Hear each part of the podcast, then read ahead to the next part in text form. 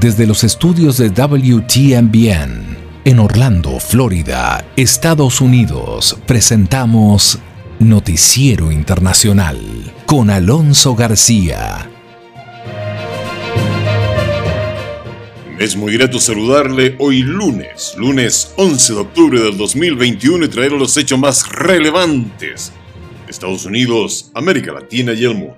Estos son los titulares de la presente edición.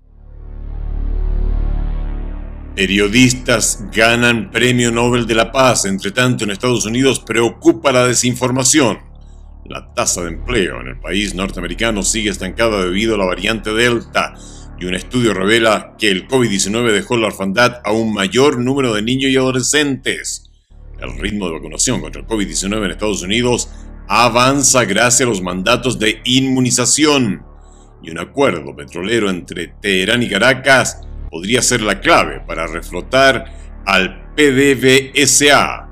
Banco Mundial prevé recuperación en Latinoamérica, pero aún esta es insuficiente.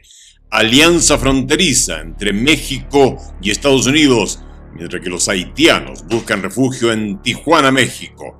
El presidente del Perú reemplaza su gabinete ministerial y esto provoca reacciones. Mueren en Venezuela 15 pacientes con COVID tras Apagón. Y el actor Eugenio Derbez estrena Acapulco, su primera serie en inglés. Protestan para pedir reforma migratoria en Estados Unidos e instan a vacunarse también contra la influenza en el país norteamericano.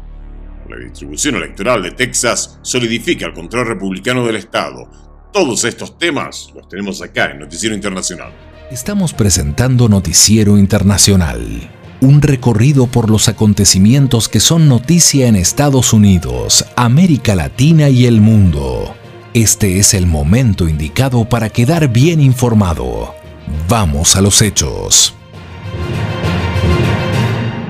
El valiente trabajo realizado por los periodistas María Reza y Dmitry Muratov por salvaguardar la libertad de expresión en sus respectivos países, los convierte los ganadores del Premio Nobel de la Paz. La información con Judith Martín Rodríguez. El Comité Noruego del Nobel decidió reconocer el encomiable trabajo de la periodista filipina María Reza y su colega ruso Dmitry Muratov por las denuncias de abusos de poder y agresiones contra la libertad de expresión en sus países y les otorgó el Premio Nobel de la Paz, simbolizando un respaldo a los derechos de la libertad de prensa y de expresión, actualmente amenazados en todo el mundo, y el anuncio correspondió a la presidenta del comité, Berit Reis Andersen.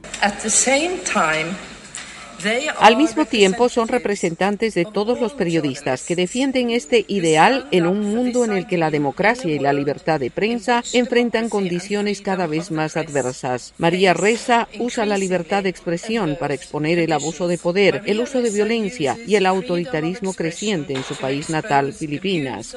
Dmitry Muratov ha defendido durante décadas la libertad de expresión en Rusia en condiciones cada vez más desafiantes.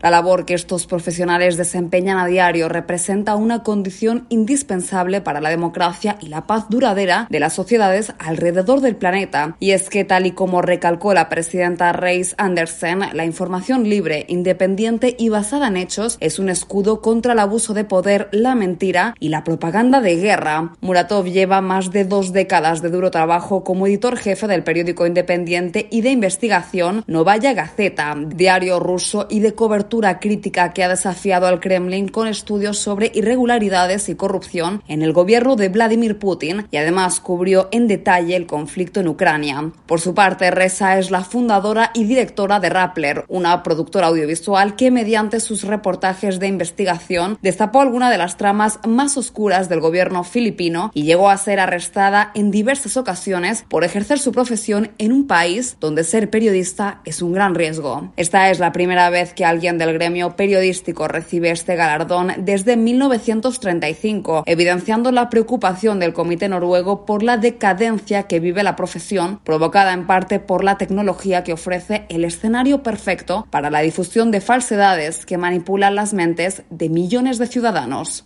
Preocupa la desinformación en Estados Unidos. Según una encuesta de la agencia P, la desinformación en Estados Unidos se ha convertido en un preocupante problema. Más detalles con Leonardo Bonet. Casi todos los estadounidenses coinciden en que la difusión descontrolada de desinformación es un grave problema. La mayoría cree que las redes sociales y sus usuarios tienen buena parte de la culpa, pero pocos piensan que ellos mismos son responsables según una nueva encuesta del Instituto Pearson y AP Centro NORC de Investigación de Asuntos Públicos. El 95% sostiene que la desinformación es preocupante cuando se trata de buscar orientación sobre asuntos importantes. El 50% responsabiliza al gobierno de Estados Unidos y 3 de cada 4 acusan a los usuarios de las redes sociales y a las empresas tecnológicas, pero solo 2 de cada 10 estadounidenses dicen que les preocupa que ellos mismos sean promotores de la desinformación. Por otro lado, unos 6 de cada 10 tienen al menos cierto temor de que sus amigos o familiares sean parte del problema. La encuesta revela que el 61% de los republicanos dice que el gobierno federal tiene gran responsabilidad por difundir desinformación comparado con el 38% de los demócratas. En cambio, hay una coincidencia mucho mayor entre los dos partidos acerca del papel que desempeñan las redes sociales como Facebook, Twitter y YouTube. El 79% de los republicanos y el 73% de los demócratas dicen que las redes sociales tienen mucha o gran responsabilidad por la desinformación, y esa coincidencia bipartidista podría ser problemática para las empresas gigantes como Facebook, la más grande y rentable de las redes sociales, objeto de acusaciones de legisladores demócratas y republicanos por igual. Durante una audiencia legislativa el pasado martes, los senadores prometieron aplicar nuevas regulaciones a Facebook después que una denunciante declarara que, según las investigaciones realizadas por la propia empresa, sus algoritmos difunden ampliamente la desinformación y los contenidos perjudiciales para los niños. La encuesta también revela que los estadounidenses están dispuestos a atribuir la culpa a cualquiera menos a sí mismos por la difusión de desinformación. Otra cifra preocupante es el hecho de que el 53% de los participantes dice que no le preocupa haberlo hecho. Y fíjese usted que la economía de Estados Unidos sigue sufriendo por la pandemia, sobre todo debido al repunte de casos con la variante Delta. La prueba bueno, una tasa de empleo que en septiembre creció muy poco en comparación con meses anteriores. Jacobo Lucy tiene la. La última ola de coronavirus provocó en septiembre un segundo mes consecutivo de crecimiento laboral decepcionante, ya que los estadounidenses evitaron restaurantes y viajes y se mostraron reacios a unirse a la fuerza laboral. Los empleadores estadounidenses agregaron 194 mil empleos en septiembre, dijo el viernes el Departamento de Trabajo. Una cifra inferior a los 366 mil en agosto y muy por debajo de los más de un millón de empleos agregados en julio julio, antes de que la variante Delta más contagiosa generara un aumento en los casos de coronavirus en gran parte del país. Sin embargo, el presidente Joe Biden prefirió enfocarse sobre la positiva cifra de desempleo en medio de una grave crisis económica y de salud pública. El informe de hoy tiene la tasa de desempleo que descendió al 4,8%, una mejora significativa desde que asumí el cargo y una señal de que nuestra recuperación está avanzando incluso frente a una pandemia de COVID. Fue la primera vez que el desempleo cayó por debajo del 5% desde el comienzo de la pandemia. Por esa razón, Biden también promulgó su agenda económica pidiendo que se finalice el plan de infraestructuras de 3,5 billones de dólares para que puedan generarse más empleos. Estos proyectos de ley tienen que ver con la competitividad frente a la complacencia, oportunidad contra decadencia. Se trata de liderar el mundo o si vamos a dejar que el mundo nos pase. Los datos publicados el viernes se recopilaron a mediados de septiembre cuando la ola de Delta estaba cerca de su pico. Desde entonces, los casos y las hospitalizaciones han disminuido en gran parte del país y los datos sugieren que la actividad económica ha comenzado a recuperarse. Si estas tendencias continúan, el crecimiento del empleo podría acercarse a su ritmo anterior a la Delta a finales de este otoño. La idea es que estos datos reflejan la situación del mes pasado, no la actual. Sin embargo, el reciente decrecimiento muestra la continua vulnerabilidad de la economía a la pandemia y los desafíos que permanecerán incluso una vez que termine. Un estudio revela que el COVID-19 dejó en la orfandad a un mayor número de niños y adolescentes de lo que se había considerado inicialmente.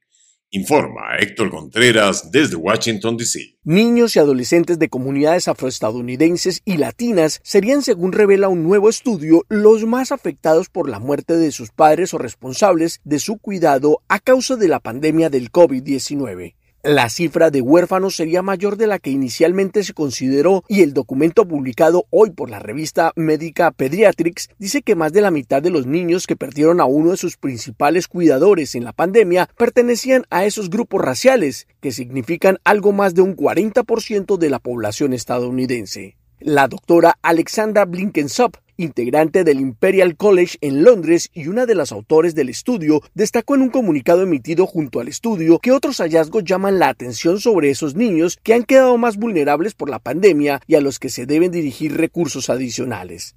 Según este estudio, más de 120 mil niños perdieron a su papá, mamá o abuelo responsables de su cuidado y manutención en los últimos 15 meses, mientras que otros 22 mil se quedaron sin su cuidador secundario como un abuelo o tío que les brindan un lugar donde vivir aunque no velan por sus necesidades financieras. Sin embargo, y a pesar de que en muchos casos algunos de los padres, abuelos u otros familiares que pudieran atender a los menores sobrevivieron a la pandemia, el estudio utilizó la palabra orfandad para abarcar a todos los niños que se vieron afectados en su forma de vida por la pérdida de un familiar cercano.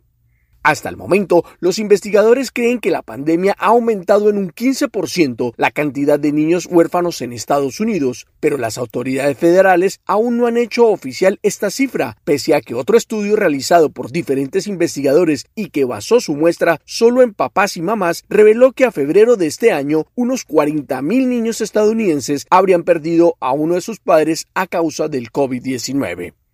Al analizar las cifras de este estudio, se observa que algunas de las poblaciones más afectadas son los hispanos con un 32% y los afroestadounidenses con un 26%, y destaca casos como el del estado de California, donde el 67% de los niños que perdieron algún cuidador son de origen latino. Hasta el momento, las autoridades federales no han dado a conocer el número exacto de menores estadounidenses que han pasado a cargo de entidades gubernamentales en el último año. Continuando en Estados Unidos, el ritmo de vacunación contra el COVID-19 avanza gracias a los mandatos de inmunización y el presidente Joe Biden anima a las empresas a que implanten medidas similares. La información con Judith Martín Rodríguez. Estados Unidos comienza a sentir cierto alivio en el marco de la pandemia del COVID-19 y es que desde hace varias semanas la curva de fallecidos y nuevos contagiados muestra una tendencia descendente, algo que las autoridades sanitarias aseguran está relacionado con el reciente incremento en el número de vacunaciones. En este contexto, varios políticos estadounidenses defienden los mandatos de vacunación impuestos a nivel nacional por el presidente Biden y que, por ejemplo, obligan a todos los trabajadores federales a estar inmunizados contra el COVID-19. Los datos muestran que desde la entrada en vigor de estas medidas, la tasa de no vacunados descendió drásticamente de 90 millones a los 67 millones actuales que continúan escépticos a recibir el antídoto. Siguiendo este particular enfoque, el mandatario estadounidense visitó Chicago, donde se dirigió específicamente a los empresarios y les animó a establecer requisitos similares. Estoy llamando a más empleadores para que actúen. Mi mensaje es exijan que sus empleados se vacunen. Con las vacunas por fin venceremos esta pandemia. Sin ellas enfrentaremos innumerables meses de caos en nuestros hospitales, daños en nuestra economía y ansiedad en nuestras escuelas, además de restaurantes vacíos y mucho menos comercio. El presidente Biden aseguró que estas normativas fueron su último recurso en el intento de volver a la normalidad y es que, según afirmó, ya agotó todos los esfuerzos previos, tales como adquirir millones de dosis para todos los estadounidenses o desarrollar un extenso plan logístico para que los antídotos estuviesen a disposición de cualquier ciudadano. Pero incluso después de todos estos esfuerzos, todavía hay más de la cuarta parte de las personas de los Estados Unidos que son elegibles para la vacuna, pero no han recibido la inyección y sabemos que no hay otra manera de poner fin a la pandemia que lograr que la gran mayoría de estadounidenses estén vacunados. Es tan simple como eso. Ante esta situación de impotencia, la alcaldesa de Chicago, Lori Lightfoot, se unió a las palabras del presidente Biden y lamentó la actitud de quienes deciden prescindir del privilegio de inmunizarse. We've got to get people vaccinated. Tenemos que vacunar a la gente, es lo más patriótico que se puede hacer. La vacuna es segura, es gratis y ahora está disponible. No tiene sentido que todos los días haya personas en las salas de emergencia, en las camas de la UCI y al borde de la muerte simplemente porque no aprovecharon esta vacuna que salva vidas.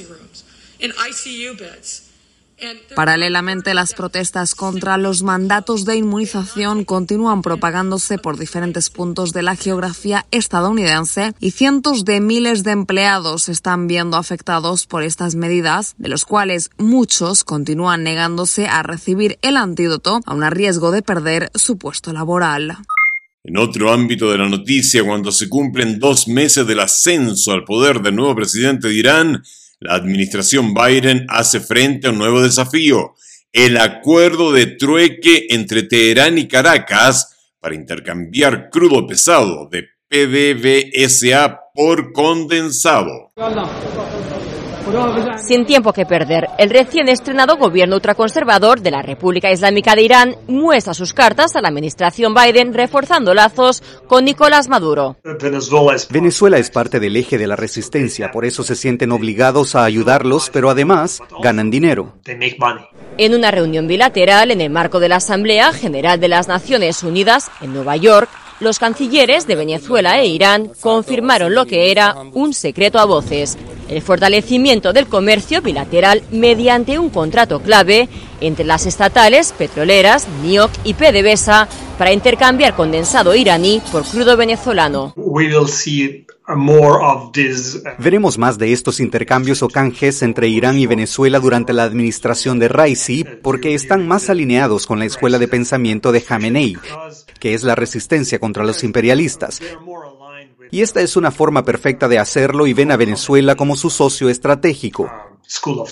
Dicho y hecho, el pasado 27 de septiembre, la agencia de noticias Reuters informaba de la llegada del primer cargamento de condensado iraní a Venezuela, un total de 2.1 millones de barriles a bordo del tanquero Dino I y que, según dijo el Departamento del Tesoro a Reuters, podrían contravenir las sanciones impuestas por Estados Unidos a ambos países, sanciones que rechaza frontalmente el Palacio de Miraflores. Tenemos derecho a comerciar libremente en los mares del mundo, en los cielos del mundo. Según expertos, el plan de canje de seis meses de duración serviría para aumentar la producción de la estatal venezolana en momentos en que el país suramericano busca reavivar sus exportaciones. Al haber diluente, en teoría ellos podrían subir la producción y yo estimo que de hecho va a subir unos 50 mil barriles pero no va a ser más porque hay otras limitaciones que son las que no tienen eh, taladros perforando, hay vandalismo, hay problemas eléctricos.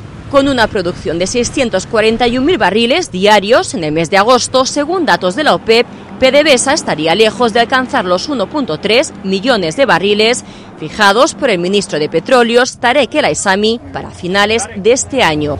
Un objetivo que, aunque lejano, podría estar cada vez más cerca tras la entrada en funcionamiento en los últimos meses de las refinerías de Puerto La Cruz y El Palito, tras meses paralizadas y años de desinversión. Si la producción se puede subir bastante en Venezuela, entonces es un negocio muy bueno para Venezuela.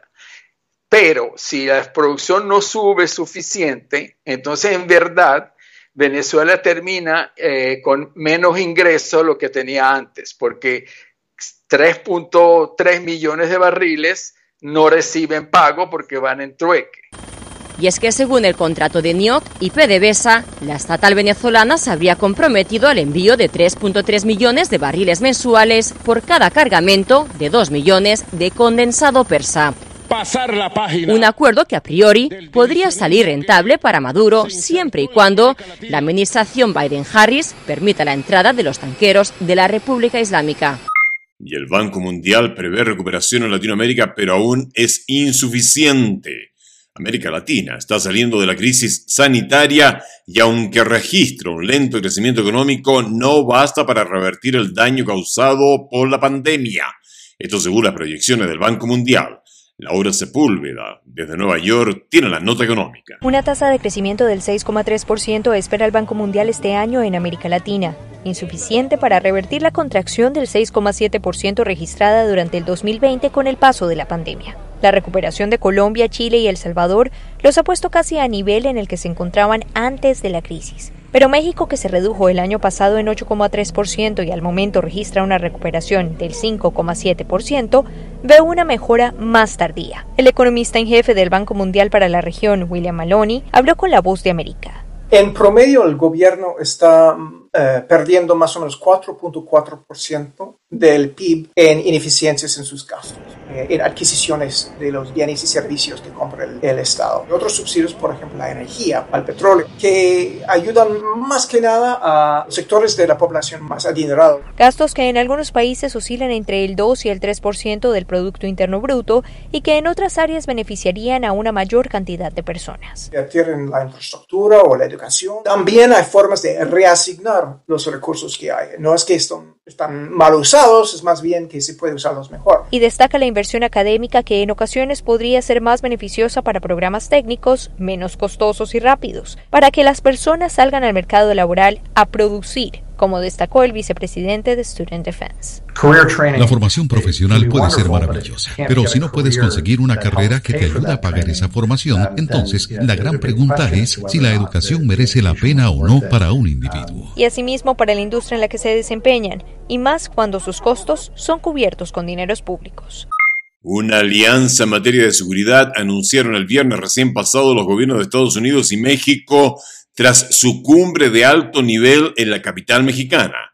José Víctor Rodríguez nos entrega los pormenores del plan que busca actualizar y profundizar la iniciativa Mérida. La reunión de alto nivel entre los gobiernos de México y los Estados Unidos culminó con el anuncio sobre el despliegue de un mecanismo de fortalecimiento de acuerdos ya existentes entre ambas naciones para asumir el reto de la seguridad, sobre todo en la frontera. Es un acuerdo que va a ser memorable por sus resultados y porque traduce para las personas, para nuestras sociedades, las coincidencias esenciales de los dos gobiernos. La alianza en materia de seguridad, según los altos funcionarios, no busca eliminar la iniciativa Mérida, sino actualizarla y profundizarla. Los próximos meses y años podrían ser transformadores para alcanzar el potencial total de la relación entre nuestros países. A semanas de que México presida el Consejo de Seguridad de la ONU, el presidente López Obrador ha puesto en la agenda pública la importancia de acuerdos como los de esta reunión con la comitiva que encabezó el secretario de Estado Anthony Blinken. Trump eh, abandonó muchos, digamos, muchas eh, zonas de, eh, estratégicas en el mundo que Biden va a tener que retomar. En este sentido, López Obrador expresó que lo importante es resolver el problema migratorio con una visión que evite salir de sus lugares de origen a las personas centroamericanas. Y se está avanzando mucho porque el presidente Biden tiene interés. Desde Palacio Nacional se ofreció un desayuno para los integrantes de la comitiva del gobierno de los Estados Unidos en la que también participó el secretario de Seguridad Interna Alejandro Mayorkas.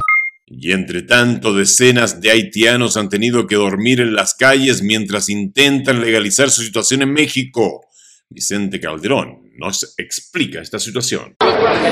Las autoridades no se dan abasto para atender a los solicitantes de refugio en México. Yo estoy aquí como de las 2 de, las 2 de la tarde ayer y todavía son las 8 de la mañana. Eh, había como 100 personas adelante de mí Así es la situación en la delegación de la Comar, la Comisión Mexicana de Ayuda a los Refugiados, en Tijuana durante las últimas semanas. Rosalind Bolsi voló desde Chile, viene buscando progresar como productor audiovisual en la frontera. hay mucho extranjero que está pidiendo documentos, no la puede conseguir todavía. Desde que el gobierno estadounidense deportó a su país a miles de haitianos que entraron por Texas, aumentó el número de los que quieren quedarse en México. No solamente aquí en Baja California, sino en todo el país. Pero el personal para atenderlos es insuficiente. No se puede incrementar de un día para otro el personal. Muchos duermen en la calle tratando de avanzar en el trámite. Pasamos la noche aquí mismo, en el suelo. Este hombre que no quiso dar la cara dijo que intentó obtener visa cuando entró por la frontera sur de México, pero tampoco pudo. Peor, Tabachula, porque la gente se pelea mucho. Por eso organizamos acá para que no se peleen. El problema no es solamente de los haitianos, también hay sudamericanos o centroamericanos que no alcanzaron a realizar su trámite ante la insuficiencia del personal para atenderlos a todos. Saben que si se retrasa su legalización están en riesgo. Si no tenemos ningún permiso, este, la policía nos puede agarrar y nos puede deportar. Vamos rápidamente a América del Sur. El presidente del Perú reemplaza su gabinete ministerial. El mandatario peruano Pedro Castillo cambió a siete de los 18 ministros en su gabinete. Justificó los cambios en su equipo ministerial para ganar gobernabilidad, pero el partido que lo llevó al poder rechazó la medida. Néstor Aguilera nos resume lo ocurrido en las últimas horas en ese país. Sí, juro. La activista ambiental y excongresista Mirta Vázquez juró como la nueva presidenta del Consejo de Ministros de Gobierno de Pedro Castillo. Reemplaza al cuestionado Guido Bellido, cuya renuncia horas antes supuso un sacudón a la gestión del mandatario. El Perú espera mucho de sus autoridades. Es momento de, de poner al Perú por encima de toda ideología y posiciones partidarias aisladas. Pero la renovación parcial del gabinete ministerial evidenció una brecha con Perú Libre, el partido que llevó al poder a Castillo. La bancada de Perú Libre no respalda este gabinete. Es una traición a todas las mayorías. José Carlos Requena, analista político consultado por La Voz de América, aseveró que las nueve semanas que lleva de mandato Castillo han sido de crisis permanentes. Anticipa lo que podría suceder con la llegada de la nueva presidenta del Consejo de Ministros. Su sola presencia, sin duda, marca un viraje que vamos a ver si es solo episódico o si es algo sostenido, ¿no? Es decir, si Bellido, perdón, si Castillo empieza a decidir, ok, me modero y además muestro, digamos, rostros casi sin mancha, o si más bien utilizo esto básicamente para tomar aire y luego regresar a lo mismo. El cambio ministerial se llevó a cabo 71 días después del inicio del gobierno de Castillo, el primer presidente de origen campesino y el primer izquierdista en llegar al poder en Perú desde 1821. Vamos a Venezuela, la muerte de más de una docena de pacientes debido a una falla eléctrica en un hospital reaviva el debate sobre la crisis de servicios básicos en Venezuela. Álvaro Algarra nos amplía la información. 15 personas contagiadas con COVID-19 e internadas en un hospital en el estado Miranda, en Venezuela, fallecieron esta semana luego de un extenso apagón registrado en la entidad. Esto porque hubo un apagón y además las plantas eléctricas no arrancaron en la institución. Eh, algo muy lamentable porque pasa no solo en ese hospital, eh, en cualquier hospital también de Caracas y del país. El trabajador del sector salud, Denis Guedes, expresó que ya se había advertido sobre un posible accidente y no se tomaron los correctivos y entonces tuvieron que los pacientes que estaban en terapia y los que estaban en triaje de adultos tuvieron que darle este, respiración artificial con los, con los ambú para poder mantenerlo. La licenciada en enfermería Glicer Córcega indicó que es indispensable que el gobierno de Nicolás Maduro le preste mayor atención al sector de la salud, debido a que actualmente en esas condiciones no pueden ofrecer una atención de calidad. Estas cosas me da sentimiento, porque de verdad que no sé la gente que están administrando en este país, de verdad que no sé quién lo, están, quién lo está asesorando. En vista de lo ocurrido, el ministro para la Energía Eléctrica Néstor Reverol informó que el sistema eléctrico ha sido víctima de ataques permanentes y anunció que se pondrá en marcha un plan de seguridad, protección y mantenimiento en diversas subestaciones del país. Otro ámbito de la noticia, les comentamos que Eugenio Derbez debuta en su primer rol protagónico en una serie en inglés. En la comedia Acapulco, Eugenio Derbez es Máximo Gallardo, un multimillonario que vive en Malibú y le relata a su sobrino como siendo un joven pobre hizo su fortuna. La simpática serie es un ir y venir entre el presente y los recuerdos del protagonista. Y eso es todo en Noticiero Internacional. Gracias por habernos permitido acompañarle hoy, lunes 11 de octubre del 2021, trayéndole los hechos más relevantes de Estados Unidos que son importantes y tienen injerencia en América Latina. Y por supuesto, todos los hechos relevantes de América Latina y el mundo están acá en Noticiero Internacional. Esta es una producción de la WTMBN. Agradecemos a The Broadcasting Board of Governors por el apoyo que nos da con corresponsales en los lugares de los hechos para darle a usted siempre información de primera mano. A nombre de todo el equipo y el mío personal, le deseamos un excelente lunes, una extraordinaria semana y por favor, cuídese mucho.